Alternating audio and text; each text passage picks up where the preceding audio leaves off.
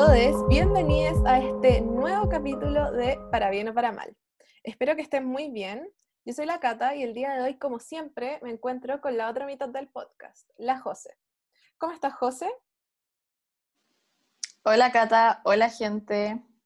De vacaciones, así que estoy descansando aún más de lo que ya estaba semi descansando el resto del año. ¿Y tú?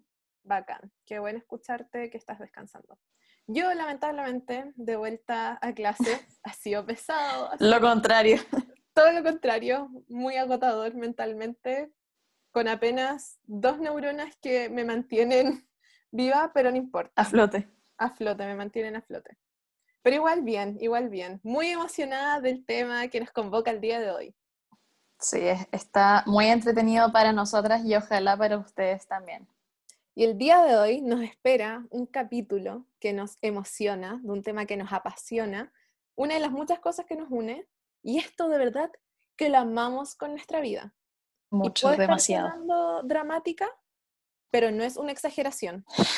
Y además, no solamente es una de las cosas que más amamos, sino que también es una de las cosas que más extrañamos por culpa de la cuarentena y la pandemia. Y es un miedo constante el no saber cuándo vamos a poder volver a vivir algo tan increíble como un concierto o un festival en condiciones normales. Sin más ni menos, el tema del día de hoy, conciertos y festivales. Porque nos duele el corazón, somos viudas de los conciertos, nos duele el alma, porque no se sabe qué irá a pasar, hay mucha incertidumbre primero no sabemos cuándo irá a terminar esto y aparte de eso, cuándo se podrán dar las condiciones para que podamos ir a un festival, a un concierto, cuando los artistas van a atreverse a salir de sus casas y irse de gira mundial a poder promocionar música, porque si hay algo que le agradezco a esta cuarentena por lo menos, es que ha salido material, pero es que increíble, para que después cuando termine todo esto se venga un bombardeo de conciertos que es lo mínimo que espero por favor. Y somos, de, cierta forma somos básicas porque estamos muy tristes por esto, pero merecemos y es justificable estar muy tristes y deprimidas por esto porque somos personas que amamos el arte y yo conozco, yo no conozco en verdad a gente que no ame ir a un concierto. Yo tengo la suerte, y tú también, Cata, de que vamos a conciertos mínimo una vez cada año. Sí, es verdad. No, sí, yo de verdad trato de ir por lo menos una vez al año para alimentar la sensación de éxtasis, la emoción, toda la energía y la alegría que te entrega un concierto. Y sí, tenemos la suerte de poder hacerlo, pero es que las artes, Dios mío, son algo tan hermoso que de verdad le traen luz a tu vida. Y los conciertos, no hay nada como experimentar un concierto. Y sí, como dijo la José, puede ser que esté sonando que somos básicas, que uno de nuestros problemas y de las cosas que más extrañamos son conciertos, pero nos traen felicidad, ¿ok? Sí. Apoyen la cultura y las artes. En especial en estos tiempos.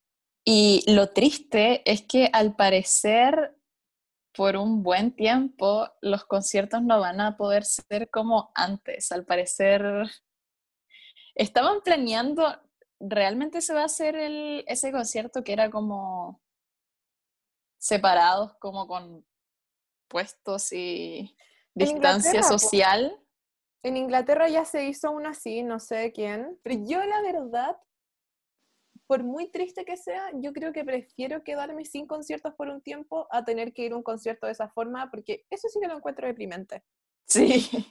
Muy Demasiado, demasiado. Onda, ya, mira. Por un lado te quitas el desagrado de estar apretada y de que onda no puedes respirar, que igual es parte de la experiencia, pero es desagradable.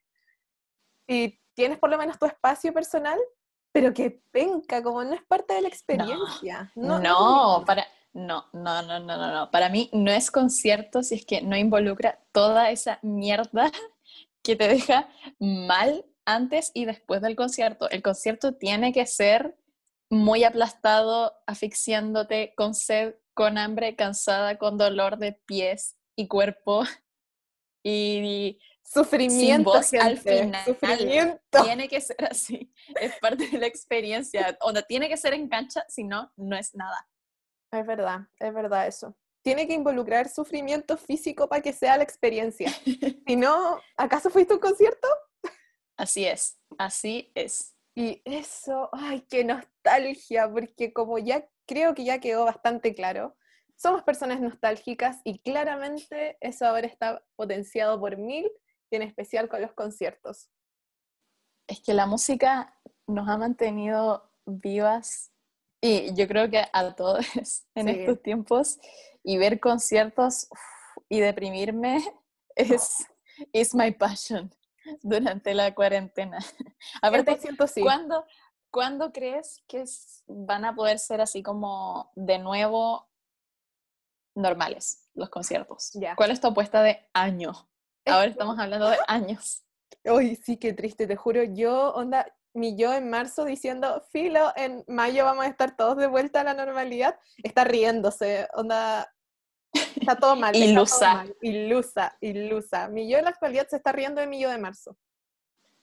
Ya, ay, qué triste pensar que ya no podemos hacer predicciones en meses.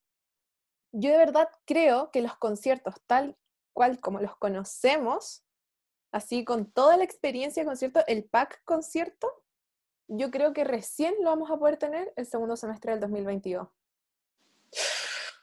Y eso me da pena. Eso me da una pena, onda, me podría poner a llorar en estos momentos. Wow. Me podría caer una lágrima, onda. Puedo hacer fuerza para que Wow. se me caiga una lágrima. Yo, esa Wow. Yo creo porque 2021 ya fue. 2022 yo Sí. el primer semestre va a ser como para volver a retomar un poco como todo, así como lentamente, y recién el 2022, segundo semestre, yo creo que puede haber esperanza de que hayan conciertos como los conocemos. ¿Cuál es tu apuesta, José? Yo creo que también por ahí, quizás. Uh, es que como van las cosas, sí, fines del 2022, 2023, si es que alguien se atreve a venir acá. Y quién sabe qué va a ser de nuestra vida en esa época. O si algo pasa entre medio, o ya no sé lo que podría pasar en el siguiente, en, ya no sé lo que podría pasar en la siguiente temporada del reality de la Tierra. Así que tal vez el próximo año algo puede pasar y ya los aliens vinieron y nos dieron la cura. No sé. Ay, no, es que ahora me dio pena porque no lo había pensado de esa forma. Yo solamente estaba haciendo la predicción como lógica, como que todo se mantuviera como está ahora, en este momento. No había pensado que literalmente estamos haciendo predicciones de acá a dos años más y que literal podría haber una guerra, podría explotar el planeta, podrían venir los aliens, podría haber un apocalipsis zombie. Y no, No, con las pruebas, con las pruebas de vacunas de el COVID me dan miedo. Ahora sí que tengo miedo por un apocalipsis zombie. Como que sí Sí. se- antes se veía muy lejano, pero ¿han visto las películas? Por favor, paren de hacer pruebas tan aceleradas. Me, da- me da ¿acaso lo miedo que no estén, me da miedo que no estén evaluando las consecuencias a largo plazo. Me da A mí- mucho miedo. ¿Tú te pondrías, tú te vayas a poner, si sale la vacuna, ¿te la pondrías al toque? No, no, no. No, onda. Yo tampoco. Yo, yo he Yo ni cagando me la pongo. he consumido suficiente contenido de la cultura pop pa- como para darme cuenta que eso es una mala idea. En verdad, me trae esta risa y llanto. Bueno, retomando. retomando los conciertos. Bueno, nuestras apuestas parecen lejanas. Solamente esperemos que nos estemos equivocando y sea antes. Sí, pero- por favor, por favor, universo, demuéstranos que estamos equivocadas. Por Sí, favor. por favor. Yo no hay cosa que extrañe más que esa sensación de estar en un concierto y estar absoluta y completamente presente en el momento, porque me pasa mucho que todas las cosas bacanes las vivo en pasado, me doy cuenta, hoy ese evento fue muy bacano, o ese Sí. momento fue muy, fue muy feliz para mí, pero en los conciertos siempre me pasa que entre toda la locura y el caos, de repente como que mi cuerpo se va de mí y, me digo a mí misma en mi mente como, no puedo creer que estoy escuchando mi canción favorita o no puedo creer que estoy viendo a este artista en este momento. Y, y tomo conciencia del momento. Y eso no me pasa con tantas cosas. De hecho, yo diría que casi con ninguna me pasa, pero en el concierto siempre como que me desapego de mi ser y me doy cuenta que lo estoy viviendo y lo vivo muy presente.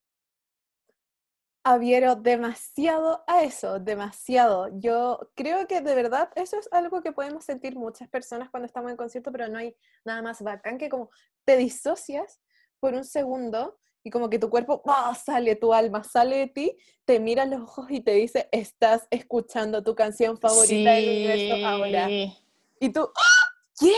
Y tomas En vivo. Y se te caen lágrimas. Oh, es que eso es lo bacán de la música, porque cada momento es único. Entonces lo que estás viviendo en este momento es irrepetible. Esta presentación, esta interpretación de esta canción nunca más se va a repetir y tú estás ahí, y tú estás ahí con esta masa de gente que esto también encuentro muy bacán, que es como el sentimiento de realmente hermandad sí. que uno tiene en un concierto, porque es como en cualquier otra parte esa masa de gente es cualquier cosa, incluso son desagradables, pero en el momento en el que están todos juntos esperando el concierto o ya en el concierto, es automático, somos todos compañeros amantes de este arte y que compartimos ese vínculo y esa pasión especial. Entonces, es, encuentro que es una energía muy bacán saber que toda la gente que está aquí comparte algo muy especial contigo. Y más encima, comparte ese momento, ese momento único, lo estás compartiendo con todas esas personas. Eso lo encuentro muy íntimo. Qué hermoso como lo pusiste en palabras. De verdad que sí. Sí, porque quizás cuándo vas a volver a ver a esta persona en tu vida, pero en este momento, en este preciso instante, tenemos algo que nos está uniendo, tenemos un vínculo y ese vínculo es el amor que sentimos por esta música y lo mm. felices que nos está haciendo. Y filo todo lo que pueden ser nuestras vidas como fuera de ese momento, pero estás viviendo una experiencia única con personas con las que compartes algo que amas demasiado y un momento que vas a atesorar. Y es hermosa la unión que produce la música. La música de verdad que... Sí. Ah, hermoso. Y de verdad que es una sensación... Esa unión es la que quiero, sí. Es una unión energética superior. Sí.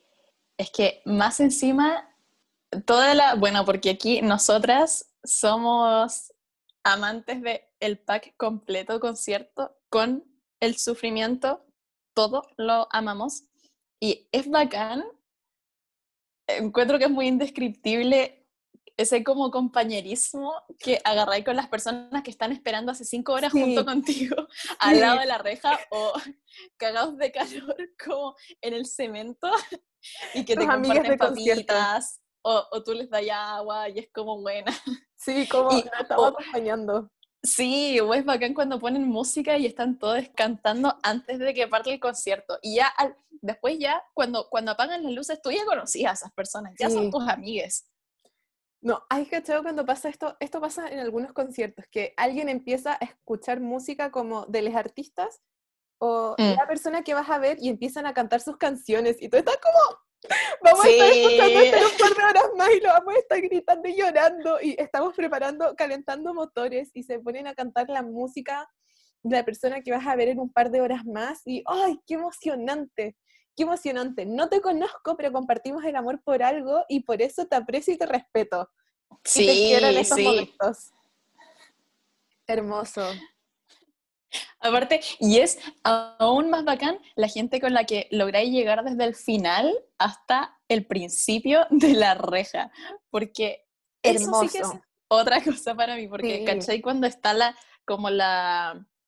Yo no hay nada que me ponga más orgullosa que cuando logro atravesar la pared humana. Eso ya es otra cosa, la pared humana que se forma en los conciertos, contextualicemos cuando estamos en grandes masas, mucha gente, una, una midiendo menos de un metro sesenta y cinco, no tiene mucho que hacer, no hay mucho que la salve, y te ves enfrentada a esto. Tú quieres ver a tu artista favorito, favorita, favorita, en primera fila, claramente. Y, la ya llegaste. Sí, y ya llegaste, ya avanzaste por todas estas masas de personas que están como piola atrás, que les da lo mismo, solo están por la música, no les interesa verlo, están de cerca. Ya te codiaste por la gente que está un poco más apretada y llegáis al nivel final, que es la pared humana, donde literal hay siete personas en un metro cuadrado, nadie te va a dejar pasar. Nadie te va a dejar pasar. Eso. Llegaste al nivel de la gente que está igual de enferma y obsesionada que tú. Que le va a dar todo por llegar al final. Por mantener esa posición, mierda. Y ellos son tu competencia. Lamentablemente, aunque hay una hermandad cuando parte el concierto, son tu competencia mientras no parta.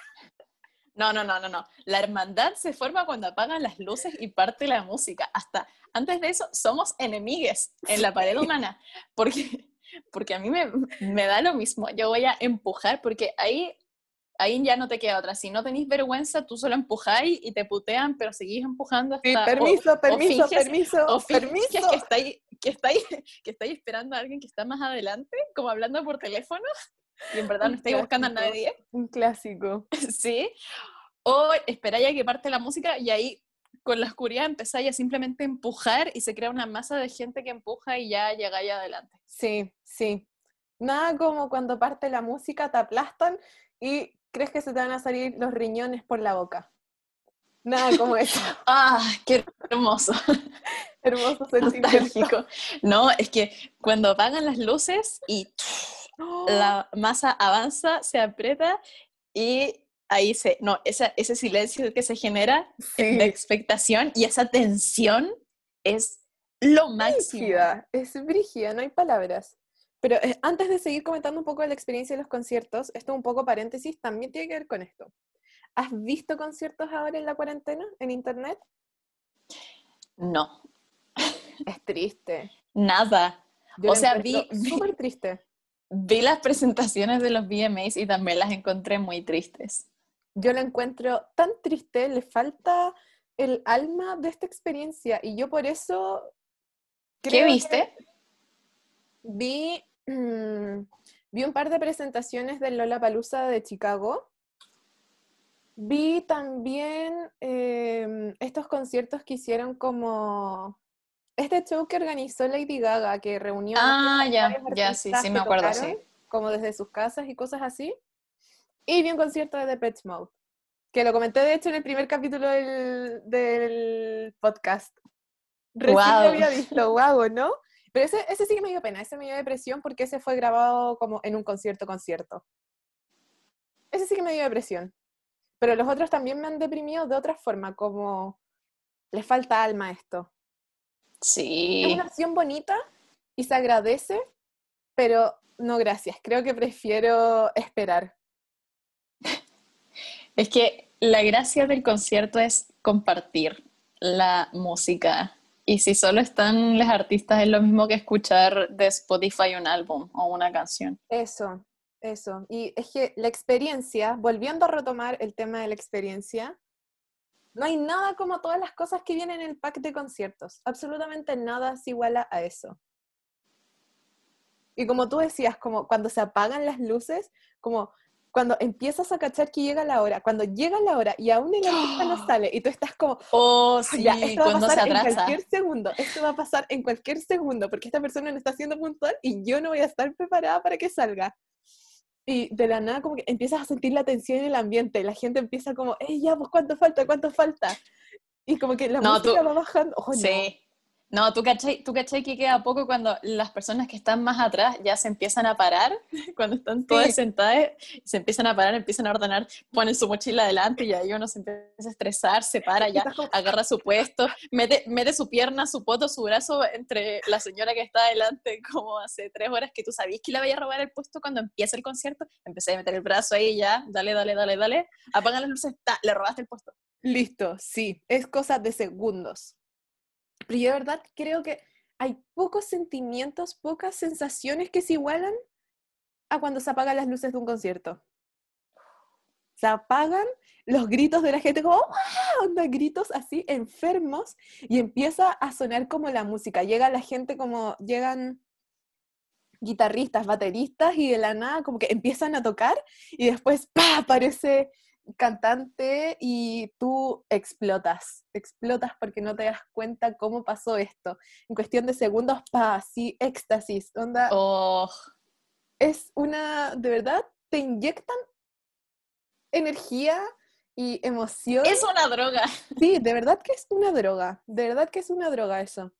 No te diste cuenta y en cuestión de segundos, pa, la experiencia inició. Wow, pude sentir esa emoción de cuando parte. Me dio pena, oh, onda, escalofríos. Qué triste.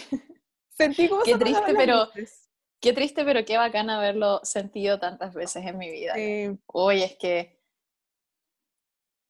y aparte ser completamente tú misma, libre, gritar como enfermo, porque yo necesito ir a conciertos con gente que esté igual de loca que yo. Yo no voy a ir a conciertos con gente que se queda atrás. Yo voy a ir a conciertos con gente que está dispuesto a dar su vida para llegar adelante, pasarlo mal y después gritar hasta quedar sin voz. Sí, eso es lo que yo necesito. Eso es el punto. Yo de verdad soy una convencida de que si no perdiste la voz o si no te salieron por lo menos un par de ampollitas en los pies, entonces no fuiste a un concierto. O fuiste pero no lo disfrutaste como debías. Si no llegas con un moretón... tu meta es lograr que tu grito se distinga entre el público y que el artista lo escuche. Esa es tu meta. Esa es tu meta. Así que las personas que tengan esa meta en la vida, con esas personas voy a ir a un concierto y con nadie más. Exacto. Porque yo me vuelvo loca yo igual, yo grito como si no hubiera un mañana. Yo, de verdad, grito al punto que digo, ¿sabes? Es que no hay un mañana. Esta, sí, no hay un mañana. Esta, esta no es la cata, esta es otra persona. Esta es una persona fan, fan que está dispuesta a hacer todo. Está dispuesta a perder todo tipo de respeto propio, todo, todo, todo por, porque, esa, porque la persona que está cantando note mi existencia. Que muchas veces es, o sea, nosotras hemos tenido la suerte de encuentro de ver muchas leyendas en vivo. Eso es todo un tema. Yo creo que, no, es que estas cosas, esto es que me da ganas de llorar. Cuando estás en el, que esto también va muy ligado a esto lo que ya comentaste tú, José, que lo describiste de una forma perfecta, que es cuando tomas conciencia por un milisegundo de que estás viviendo este momento y eso trasciende como a un nivel 2.0 cuando estás viendo una leyenda viviente y dices, no lo puedo creer, voy a poder vivir para contar que vi a esta persona. Onda, los millones y millones y millones de años que tiene la Tierra, de alguna forma logré vivir al mismo tiempo que esta leyenda, y no solamente eso, en el mismo tiempo en que esta leyenda ya se consagró como leyenda y sigue haciendo conciertos. Y no hay nada como eso. No hay nada como. Qué pena. Y lo viste en vivo. Eso. Lo viste en vivo. Esa, esa es la definición de un recuerdo. Yo creo que si cuando esté vieja y vea mi vida para atrás, voy a mirar estos momentos y a diferencia de otros momentos que siento que no aprecié como debía haberlo hecho y quizás otras cosas va a ser como, este fue un hito en mi vida y no lo entendí y no lo supe reconocer cuando pasó. Eso no me pasa con los conciertos. Con los conciertos yo sé que estoy viviendo un momento histórico, yo sé que estoy viviendo un momento destacado, un hito en mi vida que voy a recordar para siempre y que voy a mirar para atrás y voy a tener eso y no solo eso, sino que voy a saber que lo supe apreciar y vivir y disfrutar en el momento. Yo literal, a mí me pasa mucho que después de un concierto me doy cuenta de lo feliz que fui porque me duele la mandíbula de tanto sonreír y gritar. Y eso no me pasa, no me pasa para nada, porque en general siempre tengo resting bitch face, ando siempre seria. Y en los conciertos no puedo parar de sonreír y no puedo parar de gritar y me pasa que llego a la casa y estoy con la mandíbula con mucho dolor porque no pude parar de cantar, gritar y sonreír. Esa es la felicidad que genera un concierto. Ya, te juro que tú también me acabas de transportar. Onda, me acabo de ver a mí misma saliendo de todos esos conciertos con felicidad en mi cara. No, no, de verdad que tienes razón. Es que eso es son tan especiales los conciertos, porque tú te estás dando cuenta que estás siendo feliz. Estás tomando conciencia que estás siendo feliz y una vez que tomaste conciencia de que estás siendo feliz en ese momento, lo único que quieres es que ese sentimiento aumente, aumente, aumente, aumente. Entonces como que tomas más conciencia de que estás viviendo y tratas de disfrutarlo al máximo. Hasta el punto que de verdad, onda, alcanzas un nivel de felicidad que tú dices como, wow, no sabía que podía tener toda esta felicidad en mi vida. Sí. No sabía que podía sentir todo esto. No, no A mí me pasa que- esto. que cada vez que voy a un concierto muy bueno, siempre pienso, wow, alcancé un nuevo pic de felicidad en mi vida que no sabía que existía. De verdad, me pasa exactamente lo mismo. Y esa es la diferencia con otras cosas, porque, si pues no sé, pues, imagina, vas a ver una película, tú estás viéndola y buena, onda puede ser una película muy bacana y probablemente se va a transformar en tu película favorita. Pero tú lo vas a ver como un recuerdo del pasado, así como, oh, me gustó mucho, lo pasé bien ahí. Pero en cambio, en un concierto, tú estás como, lo estoy pasando demasiado bien, no puedo creer que estoy viviendo este momento, no puedo creer que esto está pasando y estoy siendo demasiado feliz y este recuerdo lo voy a atesorar por el resto de mi vida y le voy a contar a todo el mundo que pueda y, ay, no. Demasiado hermoso. Y aparte, y aparte, los conciertos son únicos por todo lo que ya hemos Sí. dicho sobre compartir ese momento irrepetible que pasa también, por ejemplo, como con la danza y con la música. Que Mm. esta interpretación es única y uno siente que es para ti y en verdad es para, es para el público, así que es en parte para ti y eso es muy mágico. Y más aún si es que estás ahí lo suficientemente adelante como para hacer contacto visual con tu artista. Llegaste a un tema que en estos momentos se me caen las lágrimas por eso y que es hermoso, hermoso. No hay nada como sentir que la persona que tú admiras, que tú amas, que tú has pasado Ujú. horas escuchando, llorando, sufriendo, gritando, onda. Que te acompañó en eso. momentos claves de tu vida, ahora reconoce tu existe. existencia. Sí. Wow. ¿A ti te, te ha pasado? ¿Te ha pasado? Me ha pasado. ¿Y a ti te ha pasado? Una nomás. A ver. Sí. La compartimos. Sí, esa, esa nomás me ha pasado. A ver, yo. em, Espérate, en Glass Animals no nos pasó, siento que de el weón no, no, Sí, porque estábamos demasiado adelante, demasiado pero no adelante, me acuerdo verlo como... Yo estoy casi segura que sí, porque en ese tiempo, ya, saludos a Luis si es que estás escuchando esto, él era el único que de verdad le gustaba. Y estaba, y por eso llegamos hasta ese punto de adelante. Sí. Y recuerdo que dijo como, hice contacto visual con el cantante. Sí, así que Es sí, que según yo nos visual. vio sí o sí. Sí, estábamos ahí como adelante, como uh, uh, uh, bailando así, y estábamos de verdad al frente de él. Al frente de él. Según yo sí hicimos contacto visual, pero no tomamos conciencia de eso. No, ahora que lo pienso, no, ahora que lo pienso, me ha pasado varias veces, pero en distinta como calidad. sí. Me pasó con, eh, ¿cómo se llama este? Con Pedro Piedra, ah, que sí, es como muy... sí, con Pero Pedro literal me Piedra. estuvo mirando caleta de rato cuando cantó una canción. Y yo estaba lejos y no me la sabía. Pero me acuerdo perfecto de eso. Sí, con Pedro Em, Piedra también. Creo que hemos como compartido todas las veces. Sí, caleta. visual. Una que no fue un concierto, pero fue un gran artista. ¿Con quién? Con el vocalista de Iron Maiden. Ah, Él em, reconoció mi existencia sí. y se rió de mí. sí, sí, sí, sí, sí, sí me acuerdo, sí me acuerdo. Tú eres testigo, tú eres Sí, testigo. yo soy testigo, yo soy testigo. O sea, sí, pues hicimos contacto visual. ¿Cómo se llama? Se me acaba de ir el nombre. Lo iba a Bruce decir. Dickinson, Bruce Sí, Dickinson. Bruce Dickinson. Mágico, mágico también. Hice conta- igual no fue en un concierto, pero igual hice contacto visual con él. Y esto sí que no me acuerdo bien, porque, y más encima, veía muy mal en ese concierto porque estaba con lentes de contacto que no eran de mi visión real, pero Oh, con Eddie Vedder yo estuve muy cerca y según recuerdo, no sé si me miró a mí, pero miró al sector donde yo estaba, ¿cachai? Pero esto, esto suena muy como fangirl, pero miró al Está área bien. pequeña donde yo estaba y yo estaba cerca. está bien. Así que lo- tomo crédito de eso. Ya, Yo ahora puedo tomar créditos de otras dos veces. Una, el 2015 creo que fue, cuando estaba obsesionada con The White Stripes y vi a Jack White, llegué adelante, pero así adelante. Estaba en la reja, literal en la reja. Y estoy segura que Jack White me miró, porque yo estaba así como, así como muriendo. Sí. estoy segura que me miró.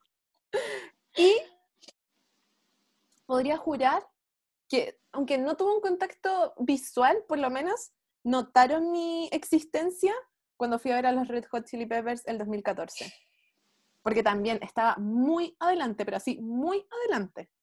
Y estaba como al frente de, estaba al frente de ellos, muy adelante. Así que sí, onda. De más lo notaron. Mínimo, notaron mi existencia. Además, era la única niña chica entre medio, porque tenía como 13 años. Y eran puros viejos metaleros alrededor mío. Sí. Y era la única niñita como saltando. Es igual, es igual según yo es clave. Esa, esa, va a ser mi carta cada vez que yo vea a una banda que en general le gusta puros viejos. Yo voy a ser la mujer joven adelante y por eso me van a notar, mierda. Sí, eso, eso. Yo creo que ahora compartamos cuál es nuestra experiencia máxima, que es la que tenemos en común y que... y esa es la más brígida. La más Esa es la más brígida. Yo me puse a llorar. Me puse a llorar. Yo también. Es que fue, fue un concierto sufrido. Fue un concierto sufrido y dio frutos. Ese concierto sí que representa la, el pack de la experiencia concierto, así en su máximo esplendor. Todo, el sufrimiento, llegar a la cúspide y después la depresión. Lo tiene todo, lo tiene todo. Sí, es una película completa. Sí, de verdad que cumple con todos los pasos para que digamos, sí, esto fue experiencia concierto. ¿Y quién fue el artista? Lana del Rey. Lana del Rey, esto sí, esto sí, lo juramos, ella nos miró, nos miró. Y no pero nos miró solo a nosotras. Sí, nos vio a los ojos, nos vio a los ojos. Onda, hicimos de verdad contacto visual, ella se enteró de nuestra existencia. Nos miró hasta lo más profundo de nuestras almas. Obvio que nos miró como, ¿qué onda? Porque esto fue, contextualicemos, fue en la Palusa de qué año? 2018. 2018, donde la gente que sabe, la gente que sabe lo que es bueno, sabrá que en ese concierto Lana del Rey se bajó del escenario y paseó por este pasillo que se genera entre la división de las canchas con reja y se detuvo al frente de nosotros. Y ni cagando estábamos tan adelante, estábamos igual, igual estábamos cerca, pero ¿en qué fila estábamos? Onda 10, onda, no sé. Incluso un poco más atrás. Estábamos en las primeras 20 filas, pero sí. no estábamos tan adelante. De hecho, yo estaba con pena durante todo el concierto pensando, ojalá pudiera estar en primera fila viendo, porque Lana del Rey es mi cantante favorita. Nos gusta mucho Lana del Rey. Sí. Y Oh, y, yo de verdad, esa entrada yo la pagué básicamente por la del Rey, bueno, y Pearl Jam también, gran año. y, y estábamos igual como, entre comillas, atrás para nuestro nivel de amor y todo el rato que esperamos. Todo el sí, la veíamos, la veíamos bien, onda se veía bien, no tan chica, pero estábamos en un punto en el que ni cagando pensábamos que iba a llegar hasta esa parte cuando se bajó del escenario. Pensábamos que iba a llegar a lo más adelante. Y llegó y se paró literal al lado nuestro. Llegó hasta ahí, se paró ahí y cantó ahí, mierda, cantó ahí. Sí, cantó ahí y estiró el brazo. Y nosotros estuvimos a punto de darle la mano hasta que los guardias se la llevaron. Sí, yo me acuerdo sí. nosotros gritábamos, ¡Lana! ¡Lana!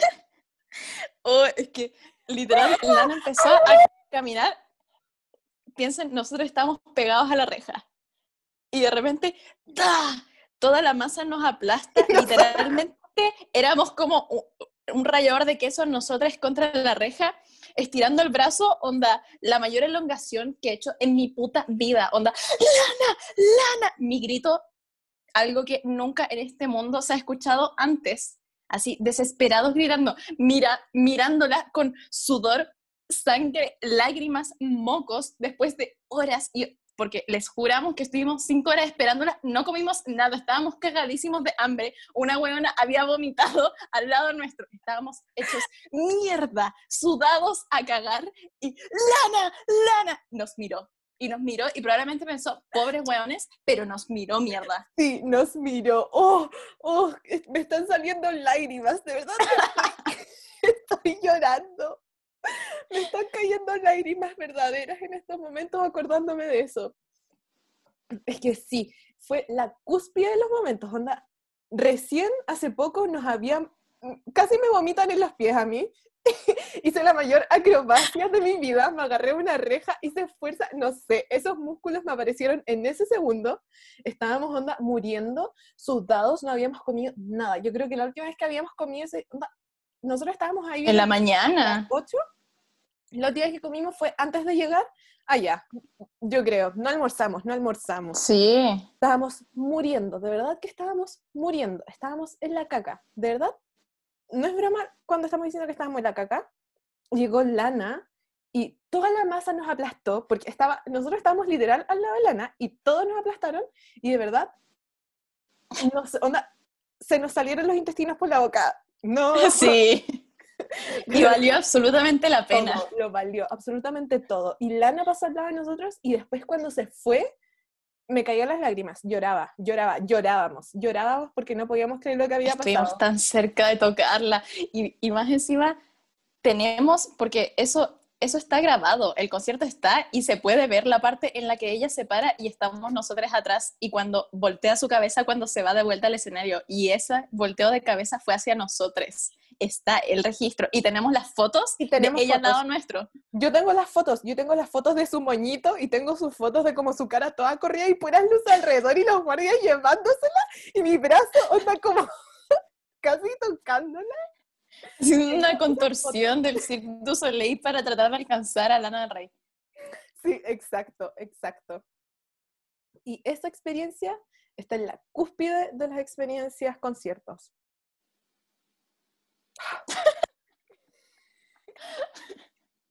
Wow. Lo reviví, siento que lo reviví. Pongamos la foto, pongamos la foto. Sí, ya sí, vamos a subir la foto, vamos a subir la foto, gente, para que nos crean. De hecho, te juro que estoy que busco el concierto y voy a buscar la parte en donde quizás aparezca. El momento. Sí. Sí, vamos a, vamos a mostrar pruebas. Y sabéis que esto me lleva al otro punto muy importante, que es un conflicto real en mi vida y yo creo que la tuya también y la de cualquier persona que ama ver música en vivo de tener la suerte o tener la mala suerte de del acompañante a conciertos o de les acompañantes, porque nosotros tuvimos mucha suerte y era muy bacán y muy privilegiados, la verdad, de poder haber ido de a tanta gente a Lola Pelusa, así que nunca estabais solo y siempre tenía gente que compartía un gusto y te podía acompañar a un concierto, porque a mí me pasa mucho que no tengo con quién ir a un concierto y es como filo, voy a tener que ir sola porque no conozco tanta gente que comparta mis gustos musicales y que esté dispuesta a, a sufrirla. Y es un privilegio literal en todos los sentidos, en todos los sentidos posibles. Pero sí, es verdad. Yo, de hecho, yo la primera vez que fui a un concierto sola fue el año pasado. Y en un principio me sentí muy incómoda, porque dije como, oh, dije, porque existen muchas cosas primero, porque tú no vas a un concierto con cualquier persona. Tiene que haber una mm. experiencia como algo que nos una, algo que nos una, una experiencia, una conexión. O se unen después del concierto. Eso, eso mismo o tienen la conexión o la conexión se forja después del concierto. Pero es difícil ir como con una persona en específico a un concierto.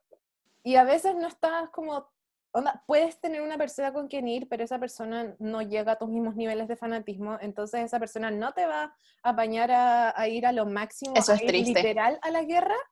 Y yo, yo, verdad, en esos casos digo, prefiero ir sola a no tener a alguien que me acompañe a ir a la guerra. Pero yo le voy a dar todo, y, sí, de verdad que es, es un struggle grande, eso. Porque más encima nosotras nos gusta distintos tipos de música, música antigua, como, no sé, no... Sí, sí. A veces es difícil encontrar gente que tenga ese nivel de fanatismo por ese tipo de música. Pero yo creo que la, la lección que he sacado de eso es si tienes que ir sola y si es que tienes los medios y tienes la opción, anda sola. Sí, te puedes hacer amigues como ahí y se pueden acompañar. O sea, yo también he estado en dos conciertos sola, no por elección propia, sino que porque o me fui o, o, me, o me alejé de alguien o esa persona se fue con la masa como sin querer. Y los dos fueron brígidos. Pero lo más penca es la espera, porque literal cuando está pasando el concierto, tú estás con otra persona y es bacán, pero la verdad es que tú estás disfrutando en tu propia bola el concierto. Lo, lo penca es la espera. Sí, porque es muy incómoda. Ahí es cuando tú quieres a una persona que te acompañe para poder conversar, por último, para poder emocionarse juntos o para poder acompañarse, aunque sea. Y eso es lo penca. Y aparte, una persona que te apañe avanzar hacia adelante, porque igual da vergüenza dar la pelea solo. Cuando estáis con más gente es como ya, filo. Es verdad, como que llega un punto en el que dices, pucha, ya, hasta acá nomás voy a tener que llegar. Como, no me da para más, no me da para más, lamentablemente. Pero creo que aún así, más triste que no tener quien te acompañe es el hecho de querer ir, pero no poder tener los medios para poder pagarlo. Sí. justo se te tope con algo. Eso sí que lo encuentro más triste. Pero un nivel de tristeza así. Se me parte el corazón. Sí, porque nosotras somos privilegiadas de que hemos ido a muchos conciertos porque los conciertos son caros en Chile. Sí, carísimos. Son muy caros. nos quedamos como... Buena. son caros, ya, ok. La lección es cultivar amistades que estén tan locos y fanáticos como tú y que te apañen a conciertos aunque no les guste tanto eh, la banda o las cantantes, sí. quizás. Sí, esa, esa, es la lección que estamos dejando en esto. Sí, porque no, sé si tú, pero yo igual he ido a conciertos como para acompañar a amigues de conciertos que no estaba como ni ahí no me importaban tanto. Yo también, yo también. He acompañado, de hecho, yo el mayor sacrificio que he hecho en mi vida fue acompañar a mi hermano a un concierto que yo no quería ir que si lo cuento me van a funar, me van a funar, de verdad que me van a funar por esa experiencia. Pero, pero ese ha sido mi mayor sacrificio de amor por mi hermana, que la acompañé a un concierto de K-pop cuando yo no soy nada fanática del K-pop. Sí, sé cuál es y yo también lo encuentro un gran sacrificio, así que te aplaudo, te aplaudo. Gracias, de verdad que está dentro de los hitos, está dentro de mis mayores sacrificios de amor que he hecho en mi vida. Espero que mi hermana lo recuerde hasta el último día de sus vidas. pero, mm, pero eso, pues gente, vayan a conciertos solo si es que tienen los medios, claramente. Y si no, cultiven amistades, como dijo la José, que les apañen en todas sus locuras. Esas son las verdaderas amistades bacanas que queremos en nuestras vidas. Sí. La experiencia no está completa si es que no finaliza con el broche de oro, la depresión post-conciertos. Que la depresión post-concierto, en mi opinión, se puede alargar hasta por años. Yo, de verdad, aún sigo, con, rastros de depresión post-concierto en mi corazón. Yo también. Onda, de verdad, es un tema. Es muy real. Hoy es que Literal, un concierto yo creo que funciona como una droga y cuando termina ya empezáis con el bajón, así. Sí, el síndrome de abstinencia brigio. Sí, y, más encima, sobre todo cuando vaya a un concierto al que queríais mucho ver, pero no estabais tan preparada, quizás. Y después del concierto te das cuenta de lo mucho que amas y te gusta esa música pero el concierto ya fue y ahora empecé a escuchar mucho más que antes a ese artista. Eso sí que es deprimente. Y pasa caleta, porque obviamente te gusta mucho un artista y va ahí, pero después del concierto, yo después de cada concierto por meses escucho solo la música de ese artista. Eso me pasa mucho y me deprimo cada vez más. Eso era todo un punto que yo quería introducir y lo planteaste de forma perfecta dentro de la, experiencia de depresión post-conciertos, claramente está que no vas a escuchar nada más que todo lo que escuchaste en vivo. Onda, el set, sin parar, sin parar, sin parar, sin parar, a escuchar, escuchar, escuchar, onda, lloras. Lloras recordando que esa canción la escuchaste en vivo y la sientes de otra forma. Y yo de verdad creo que una vez que escuchas una canción en vivo, esa canción nunca más va a volver a ser lo mismo para ti, porque esa canción ya pasó a un lugar superior. Y te acuerdas de los pequeños detalles de, oh, en esta canción me pasó esto, o cuando partí esta canción no sé qué cosa, y lo hace todo más especial. Es que es eso, porque cuando la estás escuchando como con audífonos, estás pensando, wow, escuché esto en vivo. Escuché a la persona que compuso esto, que lo canta, que le está cantando en estos momentos en mis audífonos, lo escuché en persona y la vi, y vi, y viví ese momento, y esa canción nunca más vuelve a ser lo mismo. Esa canción queda marcada por la experiencia concierto. Pausa para llorar. Wow, pausa para llorar. Y sí, de verdad que es parte de, es parte de la experiencia que no vas a escuchar nada más. Yo me he hecho, yo he hecho en mi celular, tengo 500 playlists de, que me hago como de los setlists de las personas que viven vivo. Es parte de. Es lo único que escucho como por, de verdad, como tú lo dijiste, por meses. Y aparte yo creo que algo que alimenta esta locura y esta pasión e intensidad de los conciertos de acá, y yo creo que Latinoamérica, es que aquí no hay tantos conciertos. Son caros y son pocos. Y tu artista favorita, tu artista favorito puede venir en cuatro años si es que es muy generoso y si es que tienes mucha suerte. Porque piensa que los gringos, por ejemplo, pasan todo el año con conciertos en todos sus estados. Todo el año, siempre hay giras de lo que sea. Eso, tú Y acá, imagina la gente de región, siempre tiene que venir a Santiago para los conciertos.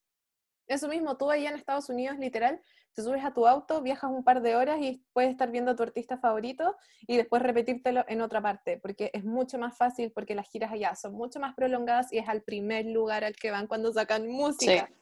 Y si, nos están escuchando de Estados Unidos, que en verdad lo dudo, pero igual tampoco lo voy a dudar tanto, onda, abracen su privilegio, porque ese sí que es el privilegio máximo de la música, poder ser capaz de ver a tu artista favorito muchas veces y seguido.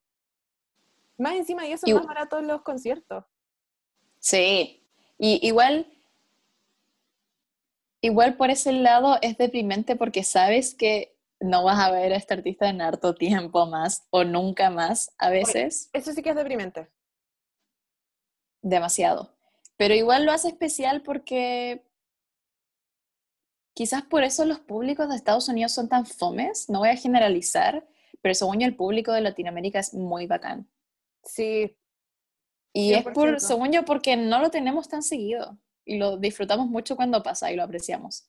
Sí, es que eso es muy triste porque, por ejemplo, cuando te pasa con, bueno, no solamente te va a pasar con artistas viejos, viejas, mayores, te puede pasar incluso con artistas jóvenes que pueden ocurrir una desgracia y mueren, pero cuando estás viendo a un artista viejo también es triste porque estás como, probablemente no lo va a volver a ver porque si da sus últimos conciertos no creo que se pegue el pique para Latinoamérica y filo, no lo voy a poder volver, a ver nunca más porque lo más probable es que después muera. Pero sí. Oh, eso, No. Eso sí que es triste. Y si viene, onda va a ocurrir un milagro y va a volver en cinco años más.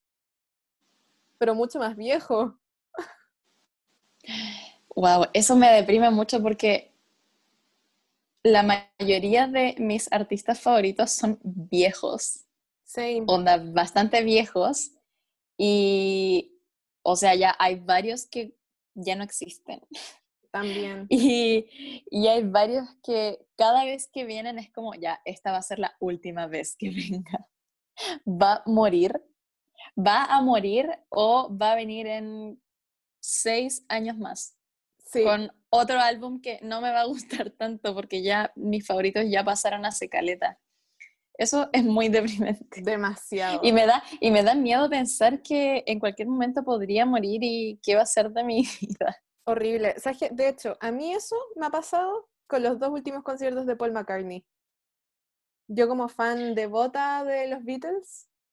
Fuiste a los dos últimos. a los dos últimos. Wow. Sí, Igual Paul McCartney ha venido como cuatro veces en las que todo el mundo ha dicho vamos a ver a Paul McCartney porque va a ser la última vez que venga y siempre viene otra más.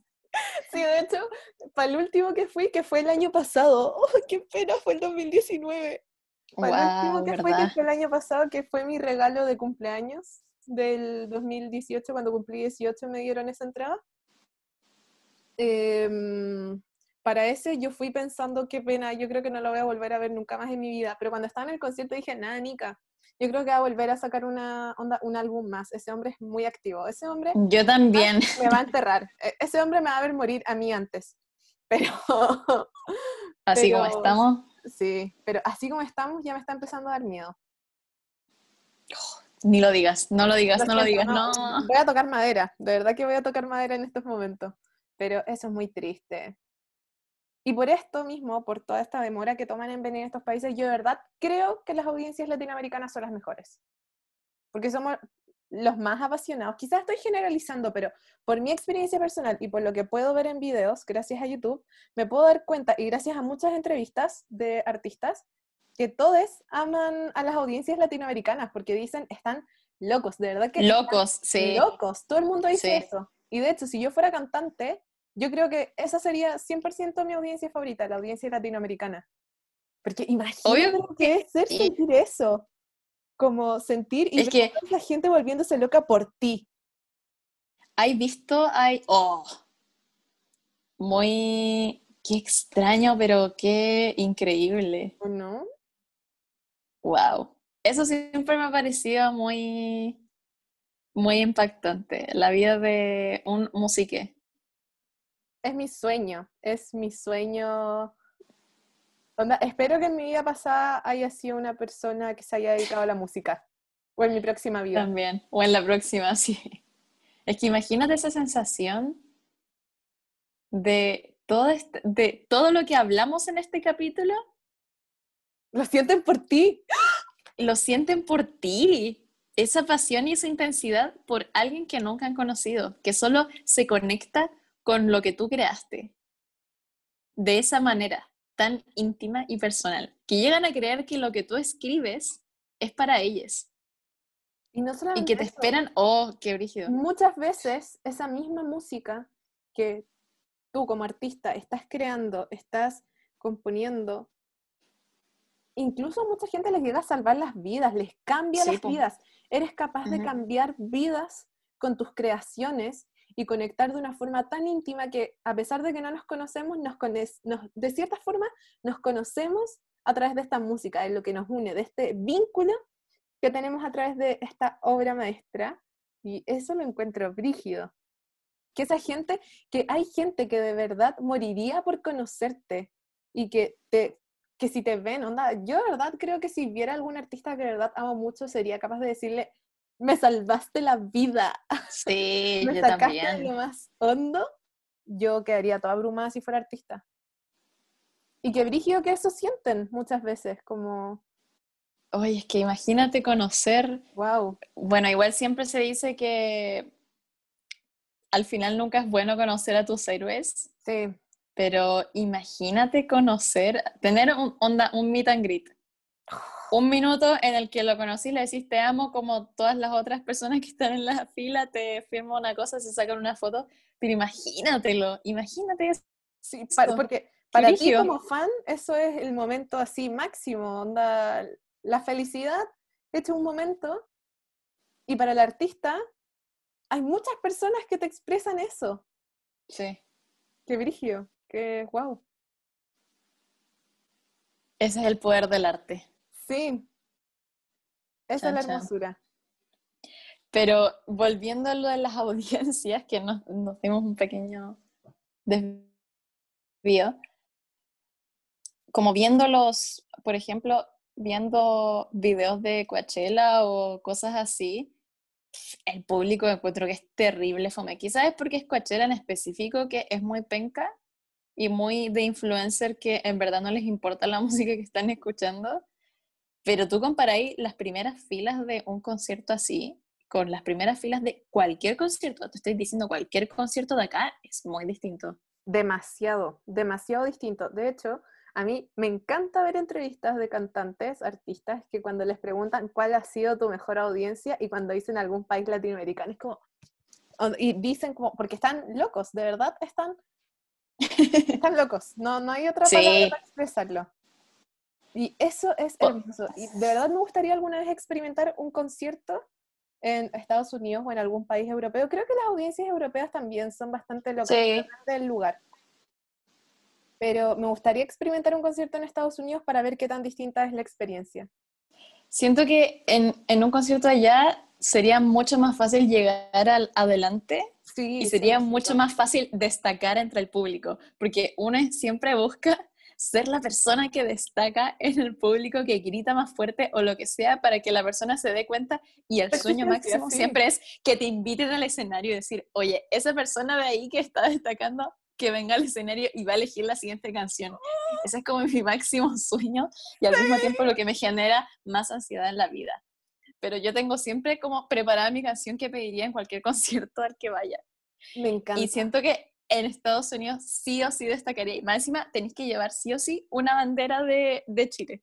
Para que la gente sepa como, allá, ah, viene desde, desde lejos. Viajó, se pegó el pique, se pegó el pique. Sí. Sí, 100%. Tienes que ir con eso. Pero yo de verdad creo que no hay ninguna audiencia que iguala a la latinoamericana. Y me encanta eso. Me encanta, me encanta esa pasión. Y para confirmar eso están todos los álbums en, en vivo de conciertos en Chile, que hay hartos artistas que tienen eso. Metallica tiene, tiene una recopilación de presentaciones en vivo en Chile. ¿De verdad? Bueno, yo he visto... Iron Maiden igual.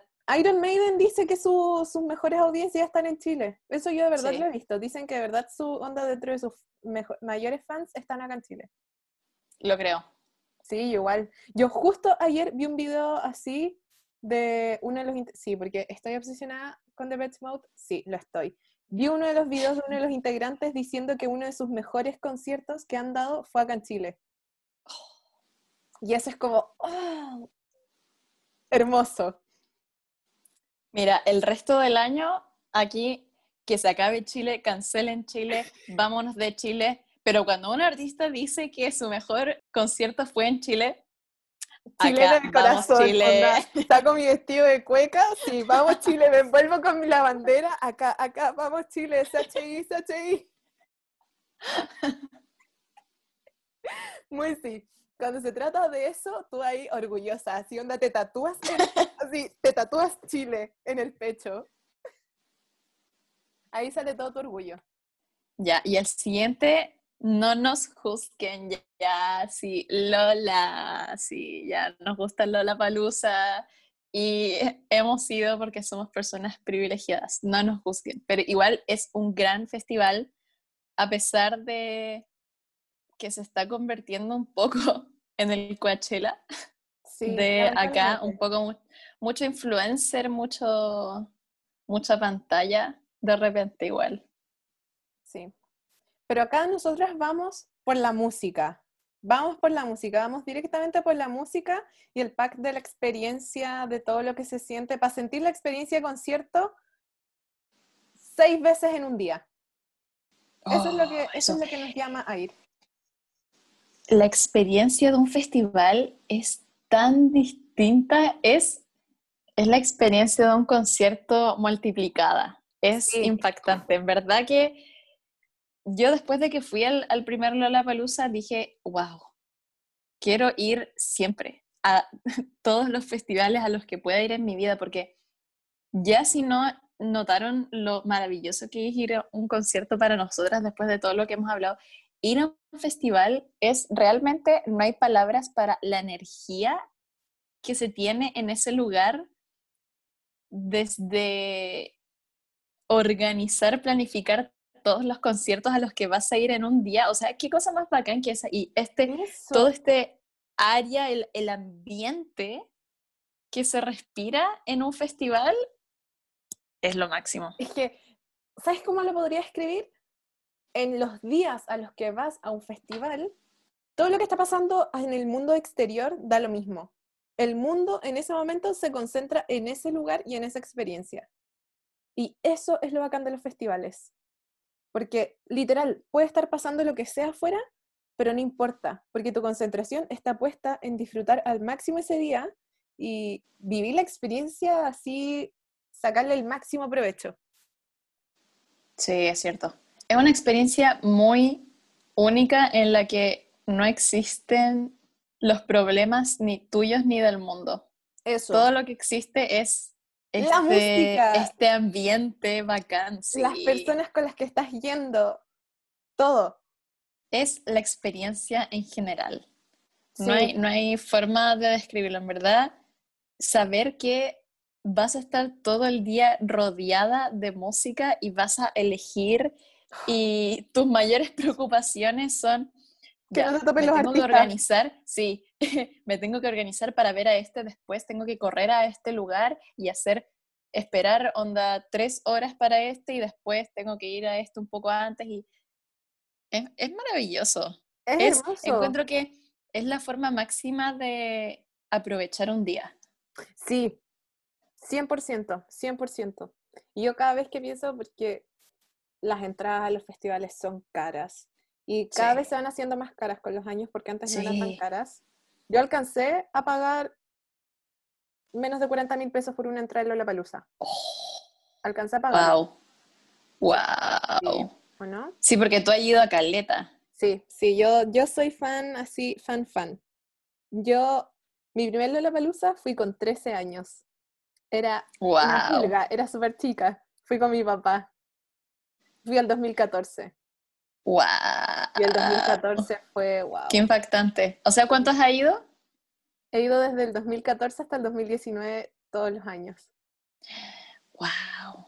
Oh, sí, sí, eso de verdad, igual que pudor Seis. contar eso, pero sí. Pero sí es algo para lo que yo creo que verdad vale la pena porque yo lo veo así como a largo, a largo plazo y pensando todos los pros y todos los contras, yo creo que hay más pros en invertir en entrada a un festival si es que puedes, porque la cantidad de conciertos a los que vas a ir y la experiencia que vas a vivir, si es que tienes los medios para costearlo, yo creo que de verdad esa experiencia después ya no tiene precio. Sí, miren, gente racional, tomen el valor de la entrada y divídenlo en la cantidad de conciertos que van a ver y en verdad es, no hay por dónde perderse. Es verdad. Uno puede ver como seis conciertos en un día si es que se organiza muy bien y no te topan cosas y si vais desde primera hora, a pri- si vais de 12 a 12, que generalmente es como, generalmente es de 12 a 2 la experiencia, pero es lo máximo, en verdad. La energía que hay en ese lugar es muy potente y es Sí. absolutamente positiva, porque yo creo realmente en eso.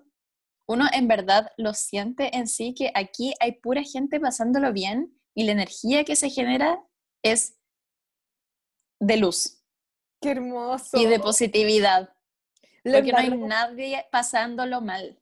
Es que eso, eso es lo hermoso. Estás viviendo, en el caso, por ejemplo, de Lollapalooza, ahora que actualmente son tres días, vives tres días de pura felicidad. Onda, en tu vida no cabe ningún otro sentimiento que no sea positivo.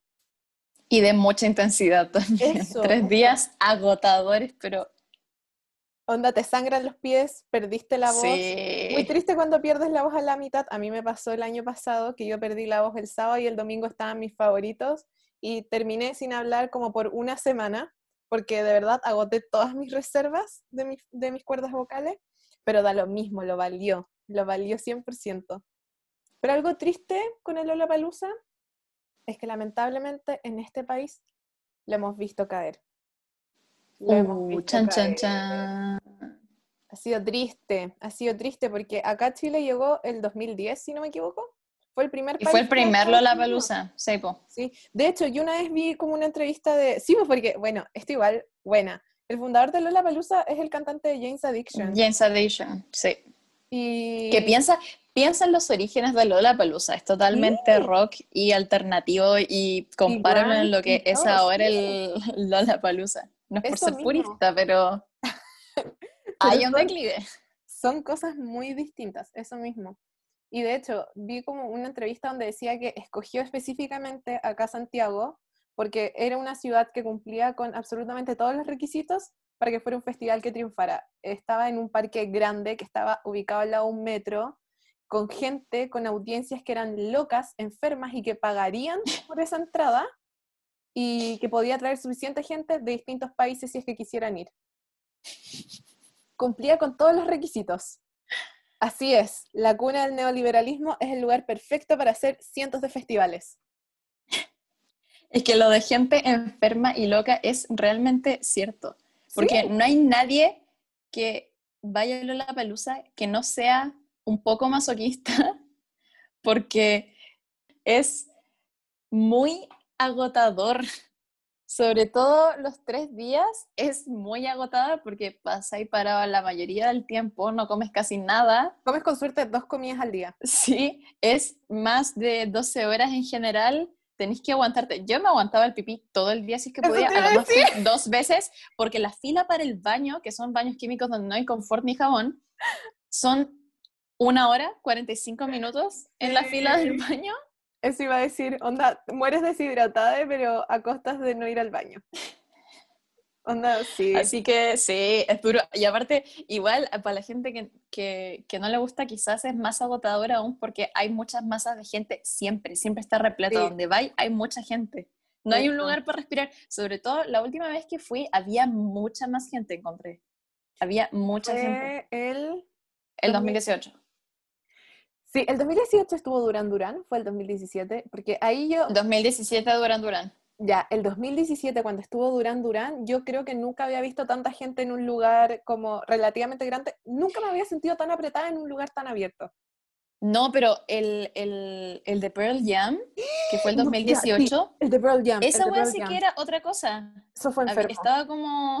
Las fotos, las, ¿has visto las fotos sí, las fotos de aéreas, sí, sí. Son brígidas. Ese sí Gran concierto.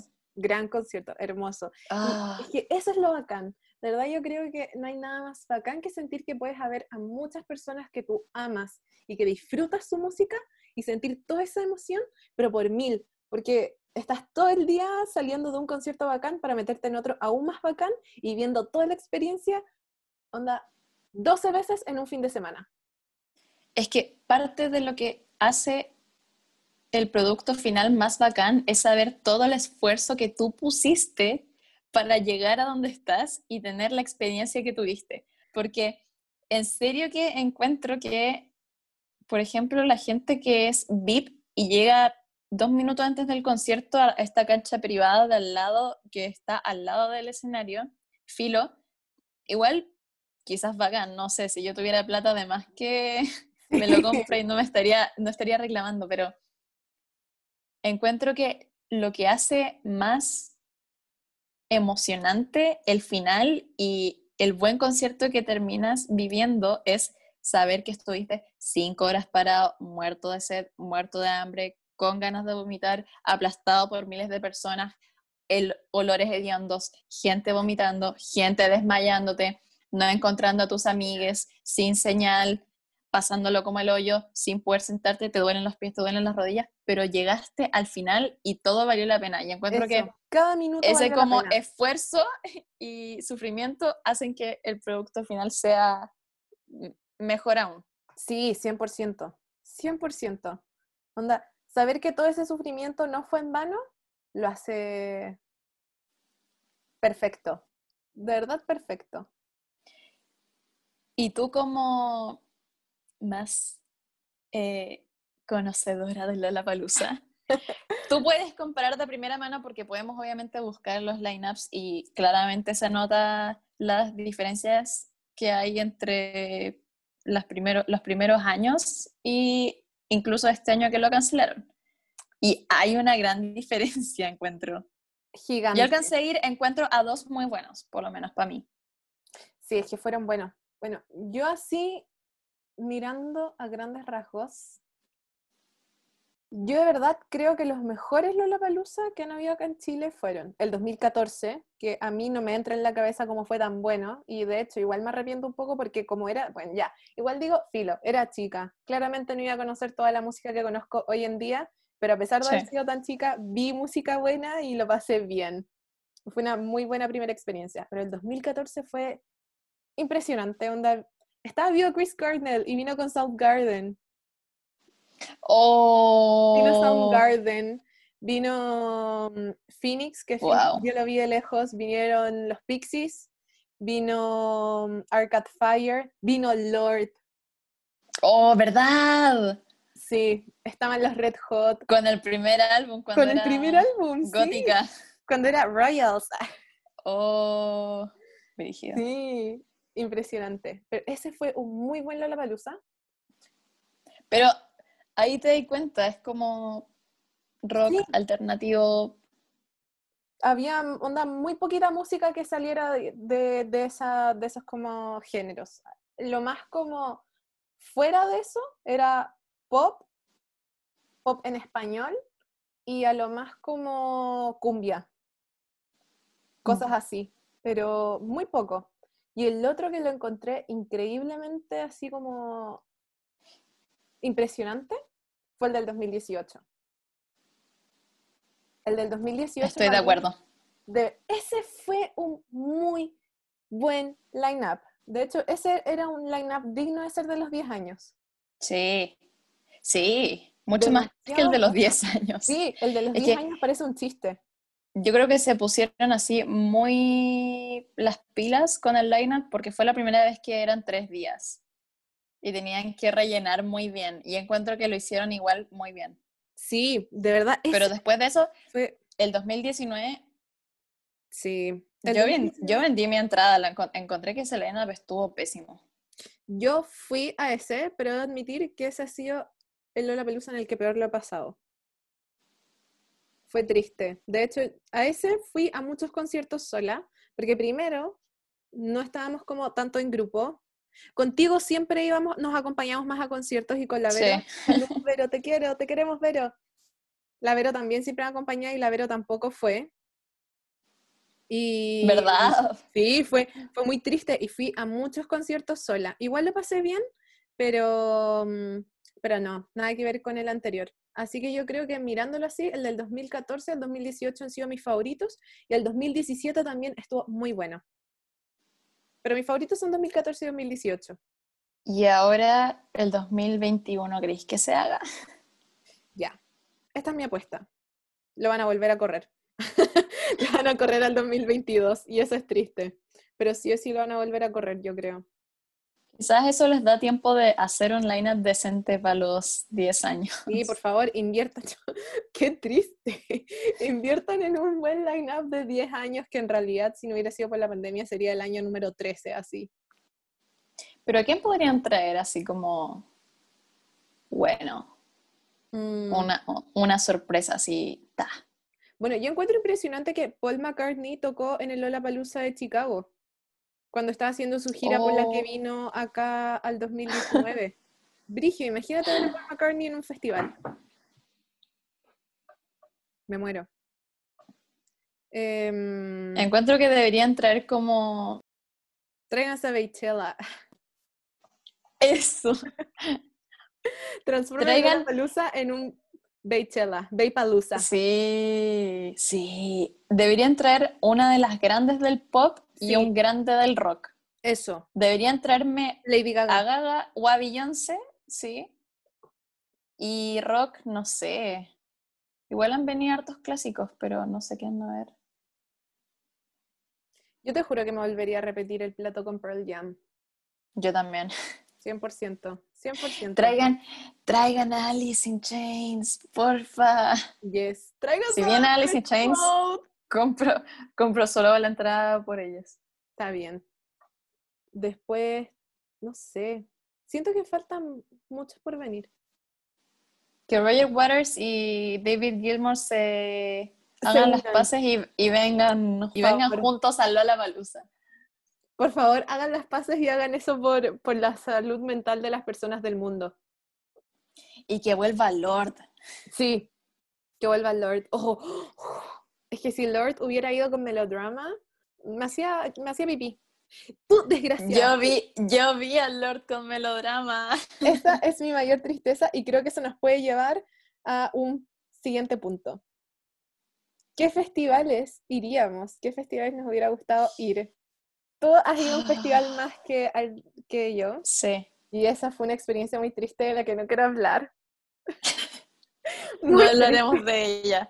Pero ese en verdad me gustó. ¿Es el fauna primavera o el primavera fauna? Primavera fauna. Primavera fauna.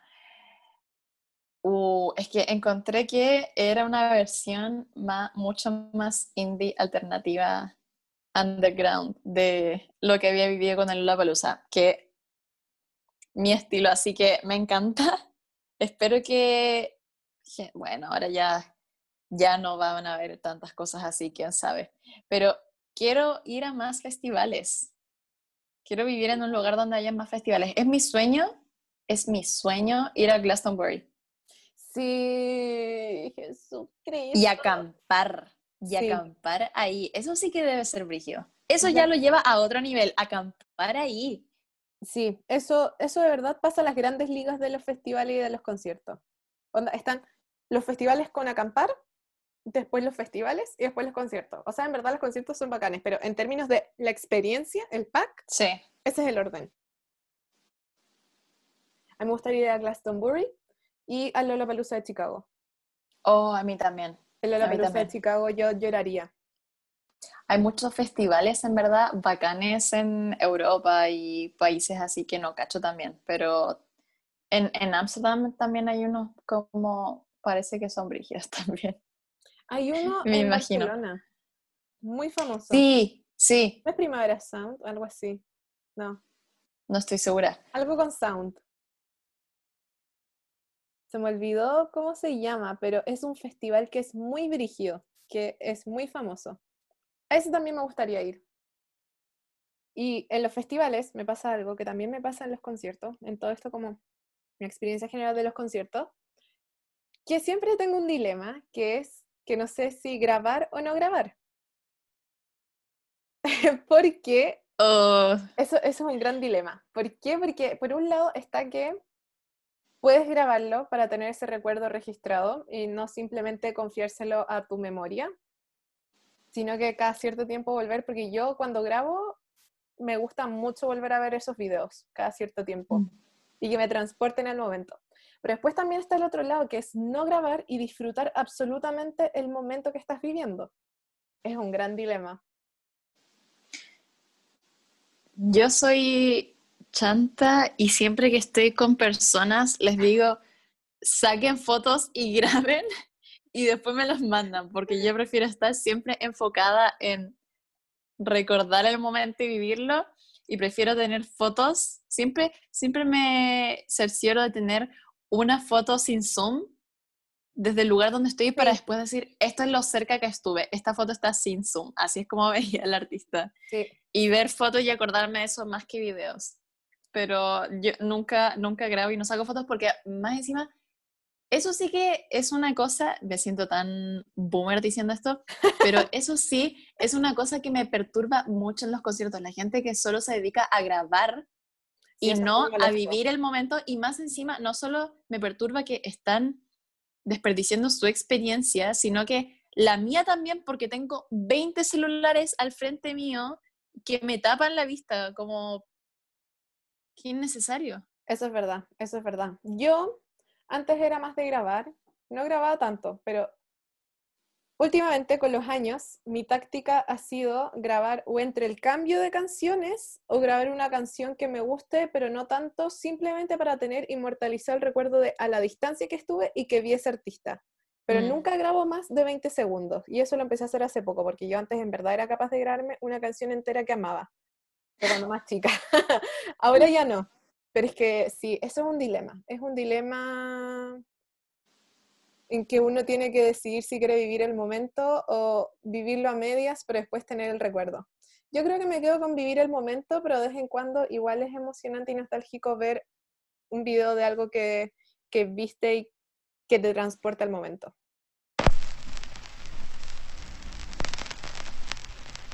Y ahora un par de historias que compartimos de forma muy especial, encuentro, de cosas simplemente raras o inolvidables que nos pasaron en conciertos, que ojalá siga creciendo esta lista y por favor que podamos vivir cosas así pronto, porque en verdad lo extraño. Exacto. Y, mm, esperamos que conecten con nuestra emoción la que vamos a contar estas historias, porque yo creo que a pesar de que uno escucha historias de personas que no conoce o cosas que no vivió, cuando uno escucha esa emoción se transporta a experiencias que uno ha vivido y oh, qué emocionante. Así que esperamos llevarlos al pasado y traerles recuerdos de sus experiencias más brígidas en conciertos con esto. La primera, que la encuentro muy chistosa y que de hecho hasta el día de hoy no entiendo cómo pasó, fue cuando oh, fuimos a un Lollapalooza y vimos a Glass Animals sin cachar nada en esos momentos. Estábamos en primera fila. Poco, poco. Sí, cachamos muy poquito, muy poquito. Llegamos, llegamos temprano y eran piola, bueno, aún son piola según yo, pero llegamos bien antes del concierto y quedamos muy adelante. Quedamos casi en la esquina de la reja frontal con la del lado. Sí, eso, casi quedamos en la, en la ubicación perfecta, en la ubicación 10 de 10 de concierto. Y lo que nos pasó en esto fue que si, si, les gusta Glass Animals o qué sé yo, si es que se habrán enterado, el cantante se cayó justo antes de que partiera el concierto, justo antes, no sé qué estaban haciendo, estaban como, creo que recién habían entrado al escenario. Literal, habían entrado eh, todo el resto de la banda y él era el último porque iba a partir cantando. Y llegó corriendo, se cayó, se sacó la chucha al frente de nosotros. Nosotros quedamos así. Eh, eh, y creo que tuvieron que parar un poco y después alargar la intro porque el tipo estaba en verdad adolorido. Y por suerte después siguió el concierto y siguió todo el concierto. Y siguió y se movía, se cambió de posición. de verdad, estuvo activo. Fue como si no hubiera pasado. De hecho, yo me reí porque dije, uy, qué pena, se tropezó. Pero, fíjate. Sí, todos nos reímos en el escenario, o sea, en el público igual. Sí, todos lo vimos como un tropiezo, pero un tropiezo chistoso y, onda, mínimo. Pero resulta que después nos enteramos que se fracturó el pie. Sí. Literalmente se fracturó el pie en esa presentación. Igual icónico que, se quebrara el pie delante nuestro. Y después hizo todo el resto de las presentaciones así. Sí. Muy bacán. Hizo todas las presentaciones con el pie, con el pie con un yeso. Hizo todas las presentaciones con el pie y con un yeso en el pie y nosotros fuimos, nosotros evidenciamos cuando ocurrió eso. Impactante. También tenemos un objeto que yo creo que en el futuro va a ser muy preciado. Yo igual. Lo voy a enmarcar y todo. Lo tengo muy guardado. Yo igual. Que fuimos a Roger Waters, que hasta el día de hoy es el mejor concierto al que he ido en mi vida. Yo igual. Ese de verdad es el mejor concierto al que he ido en mi vida, porque es típico que cuando uno sale a un concierto dice, este es el mejor concierto sí. de mi vida. y en verdad vuelves a ir a otro y después dices, este es el mejor concierto que he en mi vida, este sí que sí. Pero el de Roger Waters, ese sí que de verdad fue el mejor concierto. Sí, ese sí que sí que sí. sí que sí que sí, onda. Sí que sí que sí que sí, punto sí, así de verdad. Sí, definitivo. Aún no lo superamos, de hecho. de hecho, y tenemos, tenemos depresión. Sí. sí. Y tenemos pedazos del chancho, gente para las personas que saben de lo que estamos hablando, es como muy típico que siempre... El mismísimo chancho de Animals. Sí. Así es mi gente. Y tenemos, y yo no sé, según yo, no me lo pregunté más allá, pero obviamente ese chancho no se tenía que destruir. No. ¿O sí? No, yo no. De hecho, fue muy chistoso. Yo me acuerdo que estábamos, porque nosotros en ese estábamos como ubicadas en la esquina, estábamos muy bien ubicadas. Sí, estábamos bien ubicadas y de la nada como que el chancho se cayó. Creo que alguien agarró, porque habían personas como paseando. Sí, habían, habían guardias paseándolo, ¿verdad? Sí, con el chancho. Y creo que algo pasó que cayó en medio de la cancha y cubrió toda la cancha. Alguien lo agarró, lo agarraron, lo, agarraron, y lo tiraron para abajo. Sí, lo tiraron para abajo y se pinchó. Y murió el chancho volador. y, que... y, de ahí, oh sí, y de ahí creo que un, un guardia o una persona de adelante Una persona que Nuestro estaba- tenía un... agarró un pedazo gigante. Y, y agarró un cuchillo o una tijera y lo cortó. Era una persona que estuvo 40 minutos del con- o casi todo el concierto hablándole a una tipa que le había sacado una foto que se la mandara por WhatsApp. Sí, ¿Te acuerdas de eso? Estuvo todo el concierto. ¿Cómo era? El tipo le pidió una foto, algo así, que le sacara una foto porque él no tenía celular o estaba descargado o algo así. Estuvo todo el concierto. Después le dio sus datos en medio del concierto, nosotras así disfrutándolo al máximo. estaba sonando. Y él algo, así, dándole su Dogs, número. Así. Sí. Y, y de repente, y, y estuvo todo el concierto diciendo, ya, pero me la vaya a mandar, ¿cierto? Porfa, mándame. Pero juramos que así todo el concierto. Y esa fue la persona que cortó el chancho, ¿no? Esa fue la misma persona que cortó el chancho, porque nosotros estábamos al lado y llegaron los guardias, no sé cómo, con el pedazo del chancho.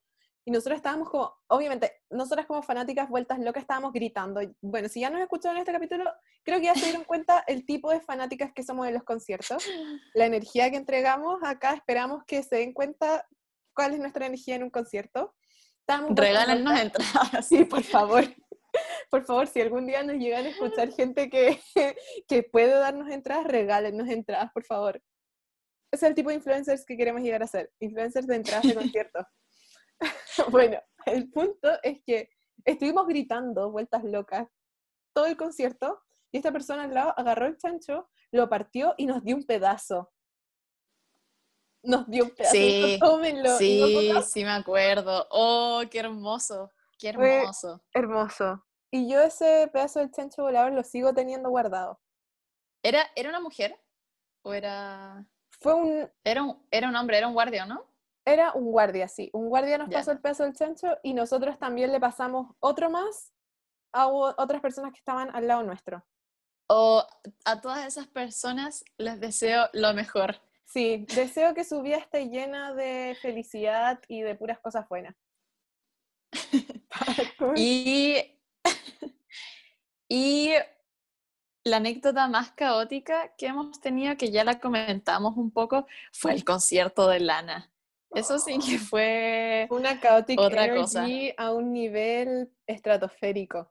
Ustedes de verdad, yo creo que nuestra narración nos va a igualar como fueron los hechos. Fue impresionante desde el principio.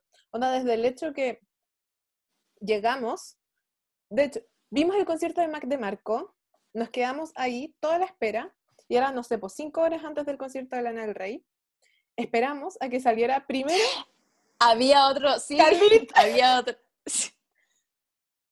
y nosotros no lo cachábamos, y no nos gustó, de hecho, me acuerdo. No, No, no nos gustó, y estábamos como, ok, y había gente que de verdad le gustaba alrededor de nosotros. eso es otra cosa muy bacán de un festival, cuando el compartir con otras personas, porque hay mucha gente que espera por todo el día un artista que va a estar en la noche y se nota, se nota quiénes son y es como, Sí. ahí está mi tribu, ahí está, Esa es mi gente, esa es mi gente. sí. Yo, yo me acuerdo que veía en el Lollapalooza gente que estuvo todo el día esperando a Metallica, por ejemplo. Había gente que en otros conciertos de otros artistas estaba con audífonos, escuchando otra música, solo esperando. Eso Lo respeto igual, igual lo sí. Enfermo, realmente enfermo. Yo he esperado, yo he esperado, yo he visto, yo he llegado a ver a dos artistas por esperar a alguien. Si tienes suerte, igual, puedes, ver a, puedes ver a gente que te gusta, pero hay veces que esa suerte no llega. Simplemente no llega, son sacrificios que tienes que hacer por, la, por lo que te gusta. Y con Lana nos sacrificamos caleta porque también estábamos muertos de hambre. Llegamos a, a pedir por Instagram. por mi Instagram, Instagram. Por favor, alguien tráiganos unas papas fritas, les damos el puesto, la, literal, estábamos a ese nivel de desesperadez. Dijimos, tráiganos cualquier comida, de preferencia pizza o papas fritas, y les pagamos con un puesto adelante en Lana del Rey. Estamos aquí, aquí, aquí, háblenle a la cata. Y Nadie nos habló. Y Y había poca señal y lo logramos y nadie nos habló, nadie nos trajo comida. Y me acuerdo que se nos ocurrió esa idea porque habían otras personas esperando a Lana del Rey también cerca nuestro y llegó una persona con dos cajas de pizza y fue como, quiero tener esas amistades en mi vida. Y de ahí pedimos por Instagram, nadie llegó nunca. Nadie. Fue muy triste, pero fue muy chistoso. Y después también me acuerdo que justo en la espera, justo antes de Lana, estaba mm, Liam Gallagher. Y yo de verdad quería Sí. verlo. Lo queríamos ver. Pero fue, la- pero fue el concierto donde estuvo 20 minutos y después algo pasó que escuchaba mal, le dio en la wea y se fue. Y se fue. El destino estuvo de nuestro lado. Vimos a Liam Gallagher cantar tres canciones por pantalla y se fue. Así que no nos perdimos de nada. y, y después de eso empezamos a morir, como lentamente, porque empezó a oscurecer, porque el concierto de Lana partió Sí. como así, casi oscuro. Casi oscuro completo. No, partió completamente oscuro.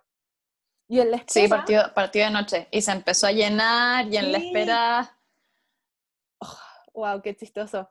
Y en la espera, vimos a la mismísima Daniela Vega. ¡Uh! Sí, sí me acuerdo. No, yo me acuerdo que yo no la vi, ustedes me dijeron. Y, Pero pasó dos Y no veces, la vi ni de ida veces. ni de vuelta. Yo no la vi, yo solo le vi la espalda. Oh, yo sí, yo me acuerdo que estaba, ¿Tú la miraste o no? sí, sí, yo la miré y dije, Daniela Vega, te amo. Y me miró y me hizo como, así como me saludó y yo, ¡ah! Muriendo, Oh, muriendo, muriendo, porque ese fue el año que salió una mujer fantástica. Estaba muriendo. Y lo más caótico que nos tocó vivir en este concierto fue cuando la tipa que estaba al lado mío vomitó. Sí, ya, gente, estábamos pegados a la reja. Éramos tres. Estaba ya lleno, ya estábamos más o menos, estábamos muy cerca de que partiera, igual. Sí, muy cerca. muy estábamos- cerca. Llegamos a ese punto en el que tú ya conocías a la gente con la que esperaste el concierto porque ya llevaron cinco horas esperando juntos. Y de repente se acerca una tipa que venía como más del centro y se notaba que estaba como en otra, mal, como, respirando. Yo estaba más adelante que, que ustedes. Y, y ya igual era como, igual se, se- estaba muy pálida, se veía preocupante. Y de, acuer- Y de hecho, yo, yo- acuerdo empecé de- a gritar, ¡un guardia! ¡Un guardia! Sí, me acuerdo que yo de repente me giré. No, tú le preguntaste, ¿tienes ganas de vomitar? Y ella te dijo, sí. Y ahí tú partiste a gritar, guardia, guardia. Toda la gente se dio vuelta, como, ¿qué weá? Y tú, alguien va a vomitar. Un guardia, por favor. No vino ningún guardia. ¿O vino un guardia?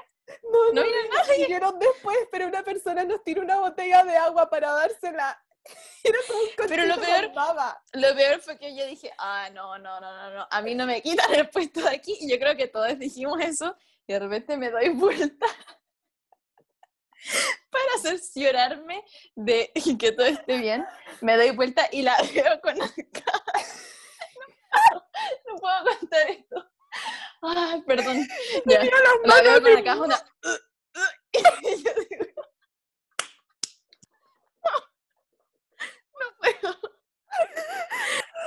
Ahí, ahí te sale como todo el egoísmo, porque yo dije, ah, no, yo me salvo a mí sola, weón, no, ni cagándome vomitando antes de al rey. Veo que tiene arcadas, yo no le aviso a nadie, yo solo pa, estiro a toda la gente a mi alrededor, los empujo para alejarme, la gente me mira, también se alejan, y esto, todo lo que estoy contando fue en dos segundos. Yo la miro, arcadas, me alejo, ta, vomita. Y vomita. Y mientras vomita yo grito, ¡ayuda! Sí, tienen que imaginarse la escena. Estamos muy pegados, hay mucha gente a nuestro alrededor. Está a punto de empezar, está lleno.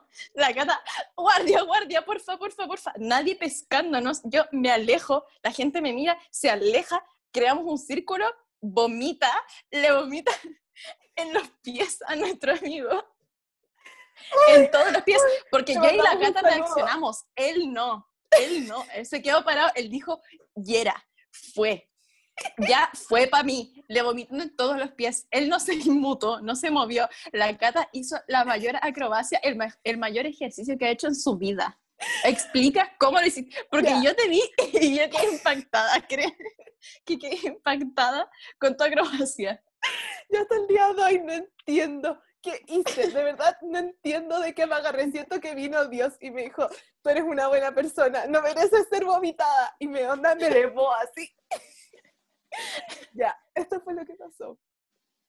Yo me doy cuenta que va a vomitar y digo, ok, ya no me salvé. Solo me queda esperar. Y todo esto en el transcurso. Estaba- es que ella estaba al lado, piensen que ella estaba al lado de Estaba nosotros, al lado, estaba pero no- pegada. No estaba al Yo- lado no, a un que- nivel de como es que que, estábamos al lado, me- yo me acuerdo que llegó, tú le preguntaste si quería vomitar y cuando dijo que sí, yo dije, puta la wea. Onda, tenía que quedarse al lado de nosotros. Faltaban, onda, cinco minutos para que partieran al rey. No es broma. Eso es lo más caótico. Sí. Onda, cinco minutos. Y yo estaba como, no puede ser. Hemos esperado cinco horas. Nadie me va a vomitar ahora. En verdad, ya, ya habíamos pasado todo lo que podíamos pasar, ya estábamos aquí, no nos íbamos a rendir. No, Y la no. Cata se aferró con toda su vida A la reja. Agarré porque la reja siempre tiene como unos fierros como que están por el otro lado. Me agarro, no sé cómo. Me agarro con toda la fuerza que no tengo en mis brazos, con todos los músculos inexistentes que tengo, y de la nada levanto las piernas y mis piernas quedan Y se elevó. 90 grados. Y se elevó por todo lo que duró el vómito. A ti no te salpicó y a mí tampoco porque me alcancé a alejar.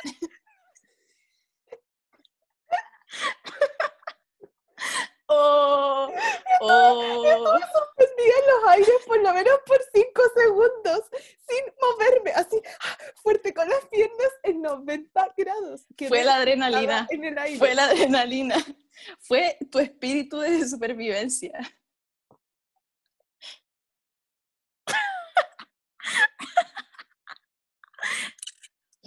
Lo mejor es que el público de Lana es muy específico, está como lleno de gays y de gente bacán. Muy alternativa. Entonces la reac- las reacciones de todas Oh, las personas fueron cuando chistosas. fueron lo más Alguien gritó como, oh, qué cerdo, una cosa así, mientras vomitaba. Oh, fueron las reacciones sí que fueron lo más chistoso. No. Porque me acuerdo que cuando nos dimos cuenta que iba a vomitar, había una persona que estaba como adelante nuestro que estuvo como, igual como hablando con nosotros. Sí, sí, dijo, sí, sí, sí, "Ay, sí, no sí. va a vomitar. Y Sí, como, y, y nosotros, sí, está. Onda, retrocediendo a la velocidad de la luz y después de que vomitó, llegó el guardia y después de eso, la Cata fue la que empezó a, muy dignamente, gracias Cata, te lo aplaudo, en verdad ella tomó uno por el team porque ella roció todo el vómito, limpió todo el piso, le dio agua a la tipa, le dio pañuelitos a la tipa para que se limpiara la boca. Yo a este minuto aún estaba, yo a este momento aún estaba alejada a un metro, como no voy a volver. Yo ya me había ido, yo ya me había alejado de usted. Y la que también dice como, ya limpié. Y ahí recién volví porque soy muy chanta. Y ahí nos volvimos a acomodar. Y el guardia que llegó le preguntó, ¿quieres que te saque? Y Y, dijo cuando que dijo no. que no, quedamos, puta la wea. Te juro que estuvimos todo el puto concierto, no solo nosotros, sino que las personas, el, el, los cabres que estaban ahí que, con los que habíamos esperado, era como, bailábamos así, onda, "Uh, lana, lana, bailando, y de repente una miradita para atrás, ya, Sí, como está bien, no va a vomitar. todos no los sentidos activados. había un sonido de atrás y era como, ¿va a vomitar? No, ya, porque se quedó ahí todo el concierto. Yo ahí Le mandamos que- saludos a esa amiga. Sí, amiga, por favor, esperemos que este capítulo llegue a ti de alguna forma. Gracias por hacer de esa experiencia aún más caótica y. Inolvidable. De verdad, inolvidable. Yo ahí saqué toda mi experiencia y todo mi espíritu de la amiga mamá. Preparada. Anda, Sí, agarré, sí. agarré una botella de agua que me pasaron, rocié el vómito, todo esto, ahora ya quedaban dos minutos para que saliera la Lana del Rey. Las piernas, las piernas salpicadas de vómito, todo, todo fue limpiado de la mejor forma posible y después de eso vivimos con pánico todo el concierto, un poco psicoseados por el vómito. Y terrible Pero me acuerdo- porque la tipa casi Sí. se mete entre medio y nosotras en la reja. Y nosotros, no, mira, Sí, mira, amiga, mira, mira, te sí. limpiamos el vómito, pero hasta ahí llega el límite. Hasta, hasta ahí te aguantamos, porque me acuerdo que cuando dijo que no, cuando le dijo al guardia que no la sacaran, todos quedaron como, puta la wea. Oh, es que... ¡Qué gran anécdota! y después de eso valió la pena porque Lana del Rey nos vio. Y esto resume, esto resume toda nuestra argumentación del capítulo de que mientras peor y más sufrida sea la espera, mejor es la recompensa. Sí, yo ese concierto salí sorda y sin voz. Salimos sordos y, eh, sordes y sin voz. Sí. Y salimos así como oh, extasiados. Realmente extasiados. Y, y ese concierto de verdad que resume todo lo que está bien con un concierto. Caótico, el pack completo, con el sufrimiento incluido y con el broche de oro. Hermoso, hermoso. Realmente experiencia 10 de 10. Uy, que me reí, no me pude aguantar. Oh, qué buena la yo, A mí me salieron lágrimas, lágrimas. A mí también, yo también lloré. Mocos y lágrimas. Oye, es que qué chistoso. Oh. De verdad que oh, yo hasta el día de hoy no sé qué hice, no sé qué hice.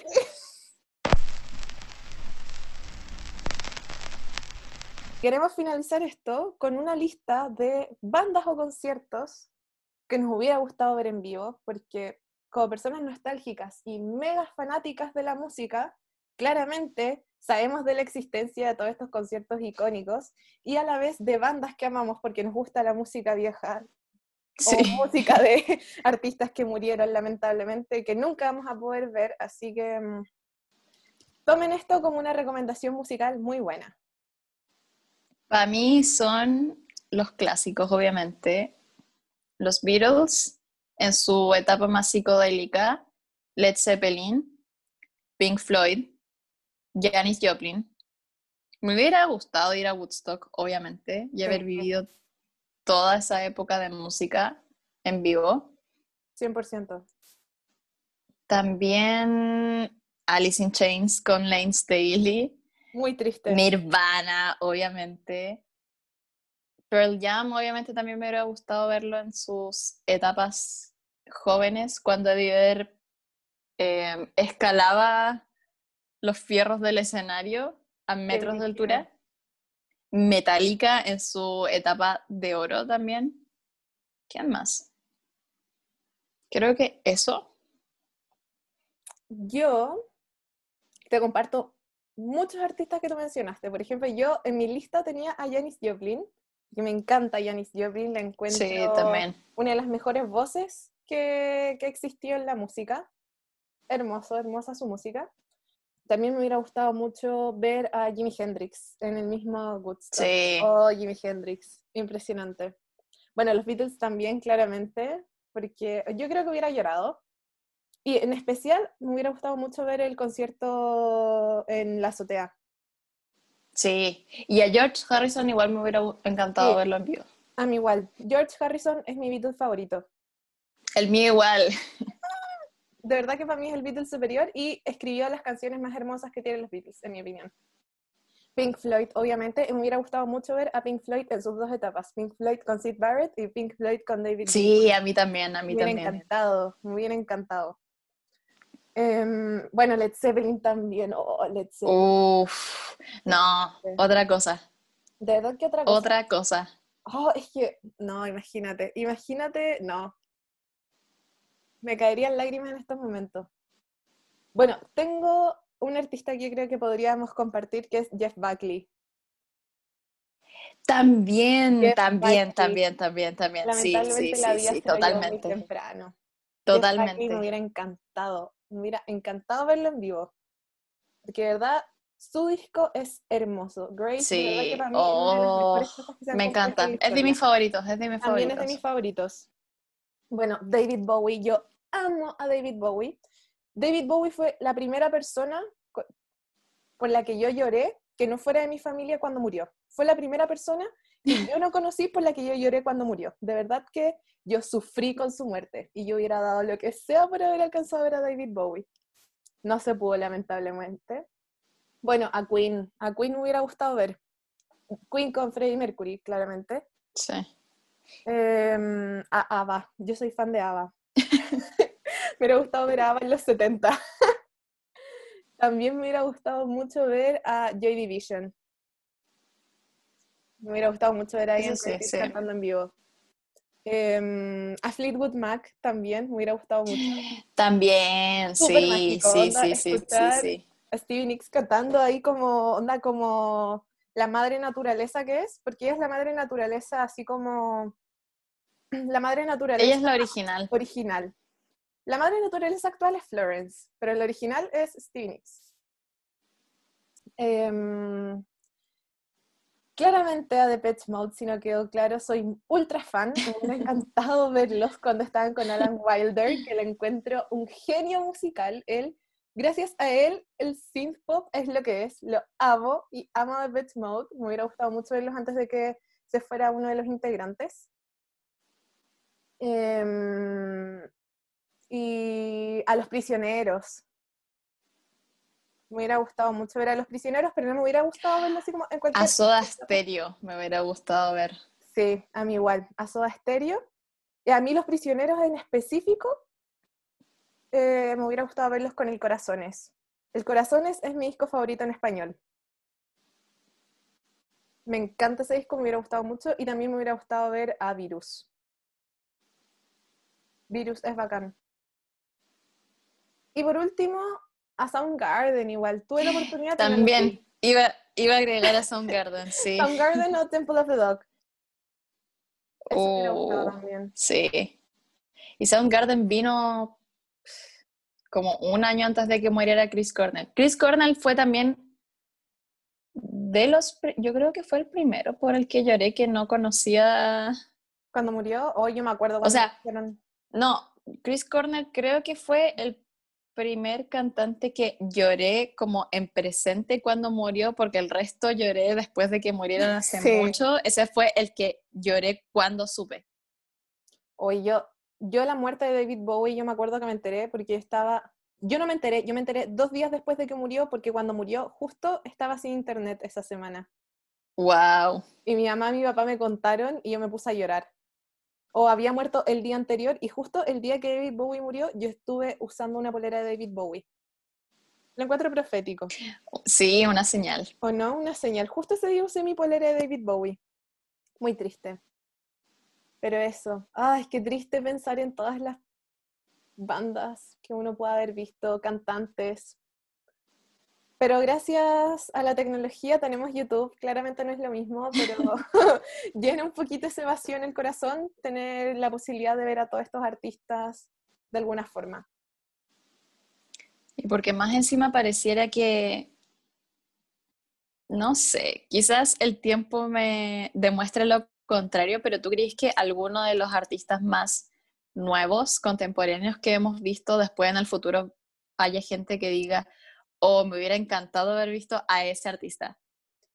Según yo ya no va, ni cagando va a ser como la persona que pudo ver a Led Zeppelin en vivo, Sí, para mí Me- por lo menos. Me pasa exactamente lo mismo. Como agradezco mucho haber, ya. Mira, a pesar de que yo siempre, o a mí me hubiera gustado mucho haber nacido antes o qué sé yo, agradezco que nací en el punto exacto en el que alcancé a disfrutar a esas personas siendo leyendas y, y alcanzar a vivir como a las últimas leyendas, alcanzar a ver vivos y vivas a las últimas leyendas vivientes, creo yo Mm. pero hacia futuro me cuesta mucho. No sé si no apreciamos lo que tenemos en estos momentos y por eso no lo vemos así. Pero yo, quienes creo que se pueden convertir en eso son, bueno, Florence. Yo de verdad creo que Florence, si nos da más material, Florence va, va a ser una persona que uno puede mirar en el futuro, en el futuro y mirar para el pasado y decir, Sí. oh, me hubiera gustado mucho verla. Encuentro que ahora hay más mujeres, porque Lord, Sí. yo creo que con Lord va a pasar lo mismo. También. Y con Beyoncé. Sí, también. Lady y con. Lady Gaga. También. Sí, como las grandes divas del pop son algo hermoso que nos ha dejado eh, la- el nuevo siglo. Pero así como bandas, no. Qué, qué lamentable. Sí, siento que bandas ahora es más extraño. Sí, Ahora hay más solistas, encuentro, que sean así grandes. sí, sí. Es que creo, como que, no sé, qué extraño. No lo había pensado de esa forma. Bueno, y para cambiar un poquito el formato, aprovechando que estamos hablando de estos artistas, estas leyendas vivientes y leyendas que ya pasaron por este mundo, ya, ya dejaron su marca, queremos aprovechar de agarrar esto para hacer la reflexión final. ¿Quiénes creen que van a ser esas próximas leyendas que la gente en el futuro va a decir, wow, me hubiera gustado mucho verlos en vivo? En relación a los artistas que estamos viendo surgir en estos momentos o que ahora están como en sus peak profesional. ¿Quiénes creen que van a ser los próximos Beatles, los próximos Led Zeppelin, los próximos David Bowie, los próximos Nirvana? Coméntenos qué opinan. Queremos saber sus opiniones porque nosotras también tenemos esa gran duda.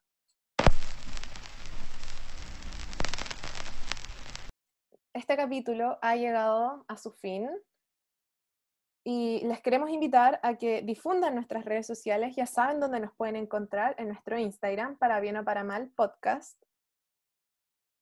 Y también compártanos en todas nuestras plataformas. Nos encuentran en Anchor, Spotify, Apple Podcast, Google Podcast y más. Recomiéndennos. Y una vez más, gracias por escucharnos y acompañarnos hasta acá. Nuevamente reiterar las gracias y nos encontramos en el siguiente capítulo. Chao José, que estés bien. Chao Cata.